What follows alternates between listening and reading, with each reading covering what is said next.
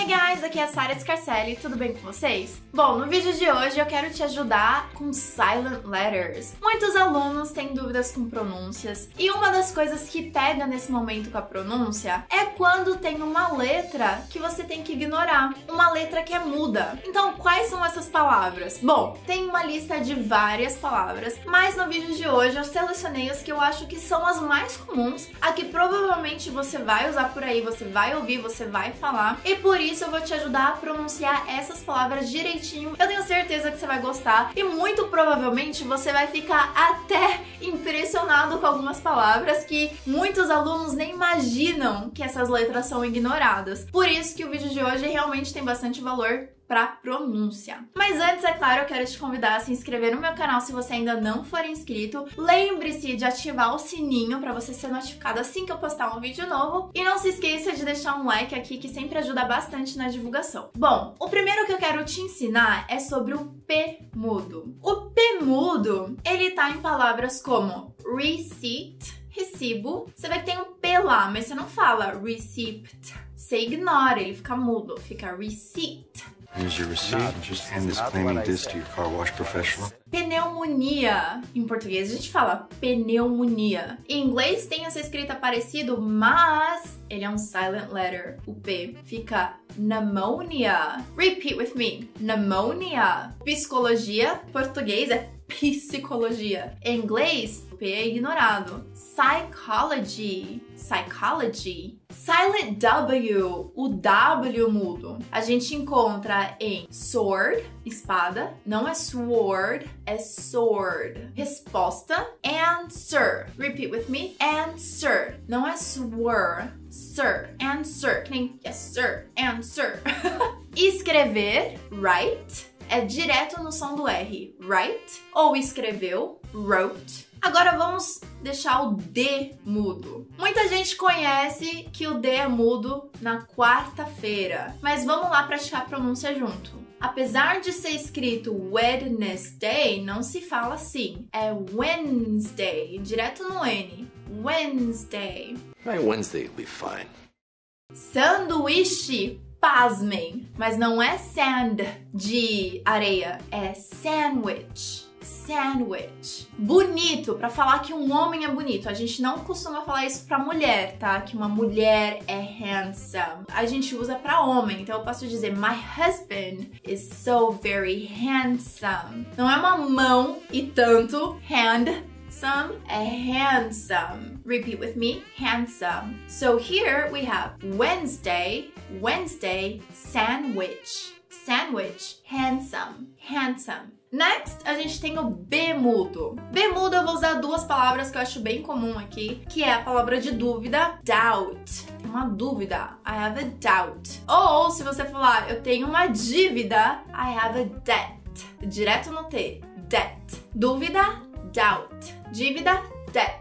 Não se faz o som do B. O G mudo a gente conhece em algumas palavras, como por exemplo, atravessar, through, through. A gente tem though, though, que tem o GH, mas não se fala though. E a gente também tem na palavra sinal ou assinatura, sign here, please. Assine aqui, por favor. Sign here. Ou linguagem de sinal, sign language. Sign language. Demissão, resign. Aqui a gente também tem um som bem forte no S, sign, resign. E estrangeiro, foreigner. Ignora o G, foreigner, foreigner.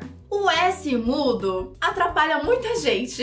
A gente tem a palavra corredor, que em inglês pode ser também aisle. Esse é bem confuso porque ele começa com A, dá vontade de falar A, e tem o S que é mudo, mas se diz aisle. Você não faz nem o som A e nem o S. Não é aisle ou aisle, é aisle. Ilha, island, island.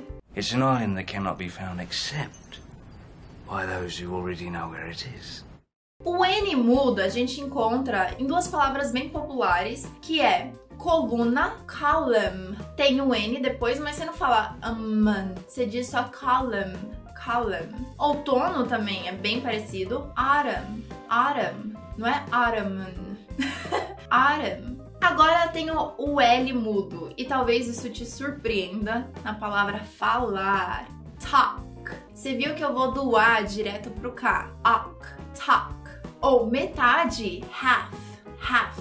Half past one. Uma e meia a gente também tem um silent A, um A mudo. Na palavra, por exemplo, logicamente. Logic, aí tem o A, mas não se fala logically. Logically. Tecnicamente, technically. Technically. O H é bem interessante. O silent H, o H mudo, na palavra caos. Fica um pouco mais fácil porque é que nem em português, que só tem o C, mas em inglês é escrito com H, mas a gente não faz aquele sh de igreja, church. É simplesmente chaos. Então é como se você acentuasse bastante essas vogais. Chaos. Chaos. Honesto é honest. Honest. O U muda a gente encontra na palavra adivinha, guess, guess, construir, build, ou prédio, building, ou construindo, building, building. Silent T a gente encontra na palavra escutar, listen. Não é listen, listen, listen. Quando você pega o avião, você vai ver eles falando de fasten your seatbelts, que é prenda, aperte o seu cinto, fasten. Que nem listen, fasten. Fasten your seatbelt, sir. O T também é mudo na palavra watch. Não se diz watch, watch. O C mudo a gente encontra na palavra músculo, muscle, não é muscle, muscle, tesoura, scissors, scissors. E last but not least, eu escolhi o K mudo, silent K. Na palavra conhecer é know, know. Joelho, knee, knee. Bater, knock, Knock knock, knock knock, who's there? I don't know the jokes. Anyways, agora minha maior curiosidade é saber se você se impressionou com alguma dessas palavras. Então, be my guest e escreva aqui nos comentários quais palavras que mais te surpreendeu. E é isso, eu espero que você tenha gostado. E também, se você assistiu meu último vídeo, você sabe que I'm going to Canada. Eu vou pro Canadá, então também pode escrever nos comentários quais são as suas dúvidas ou que tipo de vídeo você gostaria de ver, que eu não prometo, não garanto, mas eu vou tentar, vou ver se se dá pra fazer alguma coisa por lá, tá bom? Bom, é isso aí, eu te vejo no próximo vídeo. Big kisses and see you there. Bye! E como eu disse, hoje a gente vai falar... Vai falar...